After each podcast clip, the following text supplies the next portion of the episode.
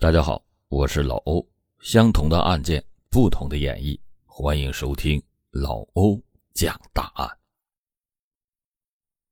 一九八八年五月四日的傍晚，湖南省衡山县公安局刑侦队接到了报案，说在店门乡店门村的山上发现了一男一女两具小孩的尸体。接到报案以后，县公安局迅速的前往现场勘查。警方经过多方的调查以后，认定杀人凶手就是两个孩子的父亲黄东升。但是，离奇的事情发生了，在四十八天之后，黄东升的尸体被意外的发现。经过检查，不是自杀，而是他杀，凶手另有其人。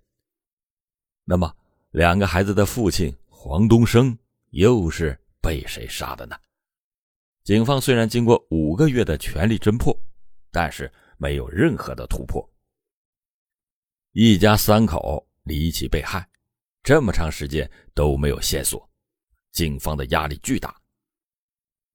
没有想到，刑侦队的老刑警在翻卷宗的时候，意外的发现了一条重大的线索，继而迅速的锁定了真凶。原以为抓住真凶就完事了，结果一审才知道，案件要比警方想的还要离奇。五月四号那天晚上，刑侦队周队长在接到报案之后，一边迅速的联系法医和技术员，一边紧急的向市局报告。不到一刻钟的时间，县局的领导几乎全部出动前往现场。经过尸检发现。两具尸体，一男一女，都是被钝器击打头部而死，而且死亡的时间不超过两天。经过现场排查，没有发现任何的凶器，也没有发现有拖拽的痕迹。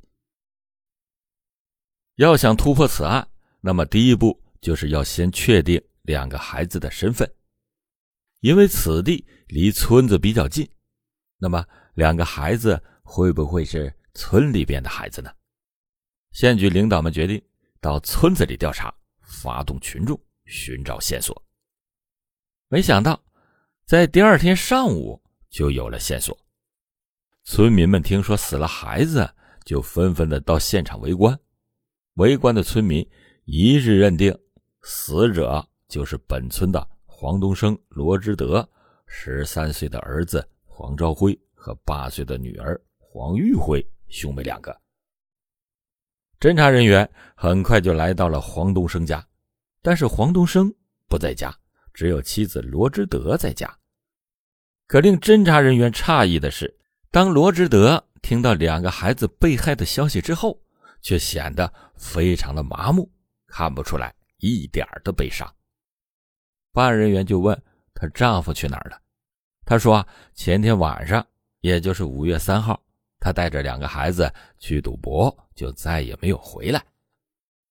侦查人员并没有从罗之德的嘴里边问出来什么，只是感觉到他在字里行间对丈夫是充满了怨恨。当天晚上，局领导们在村里边直接召开了案情分析会，一致的认为两个孩子是黄东升带出去的，而如今黄东升下落不明，最后推断出。两种可能，一种是黄东升也被害了，另一种则他就是凶手，杀人后跑了。因此，找到黄东升就成为了本案的关键。经过调查，这个黄东升四十二岁，是本村人，在上海铁路局某工程处工作。他和妻子罗之德常年的不和。与岳母家的关系也十分的紧张，曾经还和他的七弟罗贵旺多次的打架，积怨颇深。村民们反映，今年春节，黄东升回家探亲的时候，住了很长时间才回到单位，可是不久又返回到家里，说是在上海为老婆孩子办好了户口，之后变卖家产。带着全家启程迁居上海，但是不知道为什么，过了几天之后，一家人又回到了村里。孩子出事以后就不见了。黄东升为什么去而复回，并且回来以后，为什么两个孩子就被害了，自己也失踪了呢？这个中间到底发生了什么？欢迎您接着收听老欧讲大案。经过调查，黄东升今年二月二日探亲回家过年时，一反往年大包小包的往家里边带东西的习惯，而是空手而回，并且成天心事重重的样子。三月二十号假满返回单位，但是仅仅过了几天，黄东升又突然回到家里。说是办好了全家在上海落户的手续，专程的回来接全家去上海。随后，他变卖了部分家产，于四月十九号举家启程。妻子家亲戚那面一直把他们送到了衡阳市。在衡阳逗留了两天以后，黄东升忽然又说：“罗之德坐短途汽车都晕车，如果坐上千里路的火车的话，会更受不了的。”不如干脆回家休养一段时间后再走，于是又带着全家回到了村里，改定为四月三十号再走。可是到了四月三十号，黄东升又说自己身体不舒服，再次的把刑期推迟到五月五号。在上海调查的侦查人员证实了这一点，并且还了解到黄东升在单位。经常的郁郁寡欢，工作也不好好干。据他的同事介绍，他曾经多次的在同事们面前流露出他和妻子感情不和，和妻子娘家人的关系是那种鱼死网破的关系。原因呢，就是他认为妻子的弟弟长期吃住在他的家里，他甚至怀疑他的儿子是他妻子和弟弟乱伦得来的。根本就不是他亲生的。还有就是，黄东升说的为老婆孩子办好了在上海落户的手续，其实完全没有这回事经过调查总结以后得知，黄东升极有可能因为猜测孩子不是自己的，就开始对妻子以及妻子娘家产生了极度的憎恨之情，于是就萌生了。杀子回家的念头。如果是这样的话，那么抓住了黄东升，那么一切就会真相大白。可是，案发四十八天以后，一个令所有人员都无比沮丧的消息传来了：黄东升的尸体被发现了。六月二十一日的下午，也就是案发后的第四十八天，黄东升的尸体在本村被意外的发现。当天，村民李祥生扛着锄头来到了承包的茶山上平土，偶然间一眼就瞥见远处有一堆枯枝，他疑惑的走上前去一扒，一股恶臭扑鼻而来。他发现枯枝遮盖处是一片松软的新土，土层上露出了一块深灰色的布片，仿佛是衣服的一角。死人。他瞬间就从头凉到了脚跟撒腿就跑回到了村里，找到了村支书，说明了情况。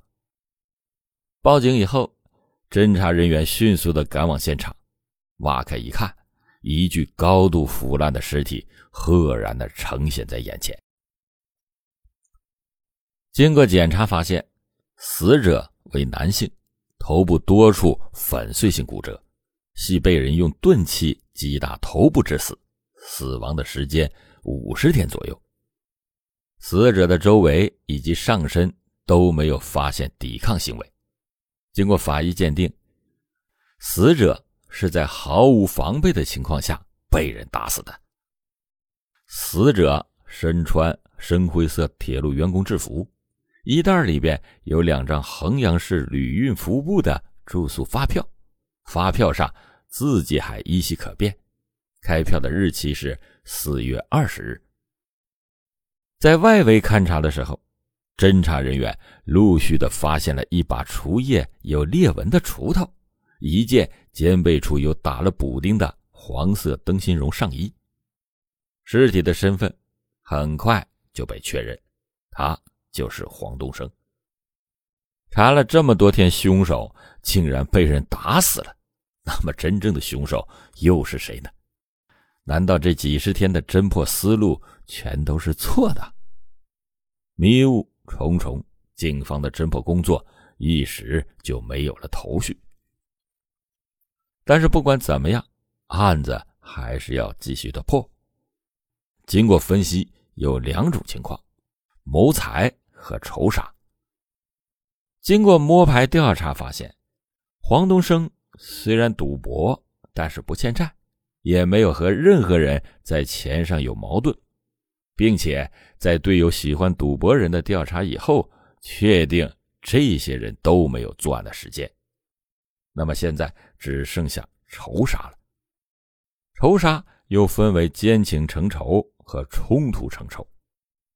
经过排查，黄东升、罗之德两个人虽然感情不和，但是二人都没有外遇，因此。排除了奸情成仇的嫌疑，现在只剩下冲突成仇了。但是经过调查发现，黄东升一家在村里和邻里之间的关系都很融洽，并没有什么关系不睦的情况，也没有和谁有什么利益冲突，因此这一条也被排除了。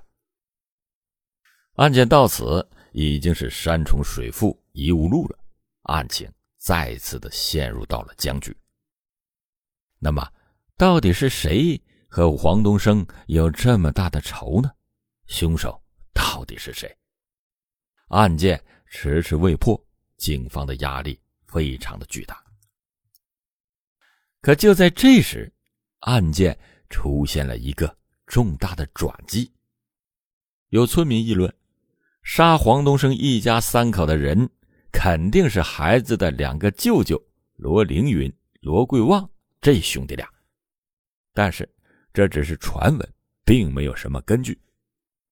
可是，恰恰是这条传闻，突然提醒了警方他们在侦破工作中忽略掉的一个问题，那就是黄东升不是说过同岳母家里是鱼死网破的关系吗？怨仇已经达到了这个地步了。那罗家人杀人不就顺理成章了吗？可是事实不可能靠推测，要有充足的证据。就在这时，一条让所有办案人员兴奋的消息出现了。侦查人员在罗贵旺家调查的时候，发现他家后门槛儿和墙上有可疑的血迹。说来也奇怪，这案情一旦有了突破。好消息，那是一个接着一个。排查的时候发现，案发后的第二天，有人发现黄东升的妻子罗之德曾经拆洗了被子、衣服。这还不算完，有村民反映，案发以后，他遇到罗贵旺，就问他人是不是他杀的。没想到罗贵旺既不生气，又不反驳，只是说一个人干的事儿。没有人证，现场上没有东西，就没有物证。还有就是，罗贵旺十岁的侄子在学校也曾经对同学说，他姑父是在和叔叔吵架时被叔叔打死的。案件似乎是越来越明晰了，而好消息还在继续的往外冒。有村民反映说。他们见过罗凌云曾经穿过一件和现场提取的衣服一模一样的衣服，并且罗凌云家丢失了一把和现场找到的一样的锄头。这下罗家兄弟有着重大的嫌疑。他们会不会是伙同姐姐杀人的呢？一切都不好说，但是一切似乎有点很明晰。于是提审罗家姐弟三人。六月二十四日，罗凌云、罗贵旺、罗之德被突然叫走，三个人有点猝不及防。但是审讯的结果却不是很理想，在对罗凌云的审讯中，他坚持说自己没有杀人。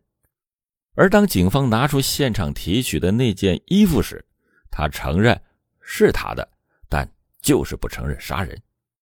对罗志德、罗贵旺两个人的审讯结果也都是一样。罗贵旺虽然承认和黄东升的关系不好，但也不至于杀人呢。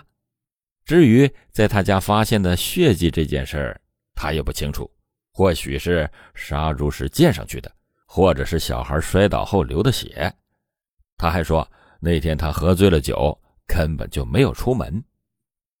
至于罗之德，他要么不说话，要么大哭大闹，导致审讯根本没有办法正常的进行。最终，三个人被关了一个月，也没有问出什么有用的东西，发现的血迹就成为了突破此案的关键。可是，经过全国各大鉴定机构的鉴定，发现血迹和本案毫无关系。就在这时，事情开始向不好的情况发展。由于警方迟迟没有结果，以黄东升的弟弟黄之生为首的十多名死者亲属又送来了一封联名信，要求枪毙罗家兄弟。还说警方迟迟没有消息，是不是在有意的拖延包庇凶手？案件没有突破，死者家属又来相逼，一时搞得警方压力倍增，案件就再次的陷入到了僵局。案件一波三折，警方本想在罗家姐弟的身上打开突破口，可如今一个多月过去了，却始终。没有任何的突破。就在大家垂头丧气之时，刑侦队周队长突然提出了一个大胆的推测：凶手很可能是黄东升的弟弟黄之生。他认为，据村民们反映，黄氏兄弟俩其实也不和睦。案发后的第二天一大早，他就出门去了岳父家，说是去帮忙插秧。特别是我们第一次走访他了解情况时，他神色紧张，说话支支吾吾。在此后和他的接触过程中，他对破案也并不显得热心积极。但是为什么在收审了罗家人之后，他又这样急切的要求我们尽快的枪毙凶手呢？对于周队长的分析，有人赞同，但是没有实际的证据。最终。一致认为罗家兄弟的嫌疑最大，还是以这条线为主。但是接下来的时间发现，这条线越走越难，似乎已经进入到了死胡同。负责此案的衡阳市公安局刑侦大队长舒大队长更是焦虑不已，他再次的打开了程罗的卷宗，希望能够找到一些有用的线索。没有想到。他这一翻，竟然发现了一个重大的线索。在资料中，他发现了这样一段记载：案发后，侦查员们曾经三次找到黄志生了解情况，而对问及的一些问题，黄志生三次的陈述前后不一，自相矛盾。他先是反映黄东升曾经对他讲过要杀死两个小孩。可在罗家人被收审以后，他又否认有这件事他先是说黄东升回乡期间只到过他家两次，后来又说是去过了七八次，但在最后一次谈话的时候，他又改口说只去过两次。还有一些情节，他明明知道，其他村民在接受调查时也都予以证实，可是他呢却回避隐瞒。黄之生到底想干什么？他为什么这么着急呢？这里边到底有什么隐情？欢迎您接着收听老欧讲大案。恰在此时，痕迹技术员也有了最重大的突破。他通过对现场提取的锄头的仔细观察，得出了一个结论：现场这把锄头的主人是个左撇子。查黄秋生查锄头。经过调查，黄志生在村里边非常的残暴，经常的打人，就连他哥嫂都打过，并且还坐过一年的牢。案发以后，他说他被岳父喊去帮忙插秧，这纯属于子虚乌有。有人发现他曾经多次的到掩埋黄东升尸体的现场附近转悠，但是他却说没有去过，后来又说只是路过一次。自从哥哥黄东升回家以来，经常的去他家，兄弟俩接触频繁，还经常的秘密交谈。最重要的一点，他是左撇子。提到那把锄头的时候，他支支吾吾，根本说不清楚。这下越来越能对上号了，黄志生的嫌疑瞬间成倍的增长。于是传讯黄志生，在审讯室里。明显感觉到黄志生在抖，不知所措，面对询问也是支支吾吾。可当那把锄头出现的时候，他的精神瞬间崩溃了。他哭着说：“是黄东升害了我，我真是一时糊涂。”这下真相大白了。老欧今天讲的这起案件的事情的起因，还得要从黄东升本人说起。他在外地工作。很少回家，家里的重担就全压在了妻子罗之德的身上。七弟罗贵旺可怜姐姐，就经常的来家里帮忙。这本来是一件好事，却从此埋下了祸根。黄东升生性多疑，他竟然怀疑妻子和七弟乱伦，从而生下了儿子黄朝辉，并且这个想法是越想越变态。因此，他每次回来都会莫名的拿妻子撒气。久而久之，罗氏兄弟实在是看不下去了，每次都会痛打黄东升一顿，两家的怨恨也就越来越大。这也就让黄东升最终产生了杀妻一些心头之恨的歹念。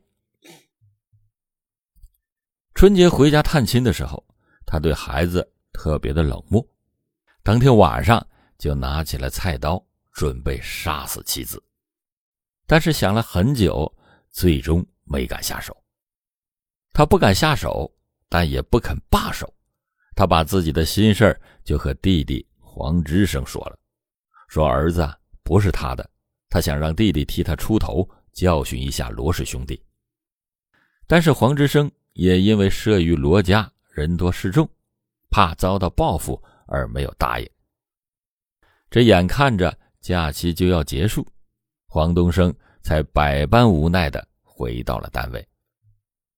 然而，黄东升不死心，仅仅上了三天班以后，他又借故请假回到了家里，谎称说要接全家去上海定居。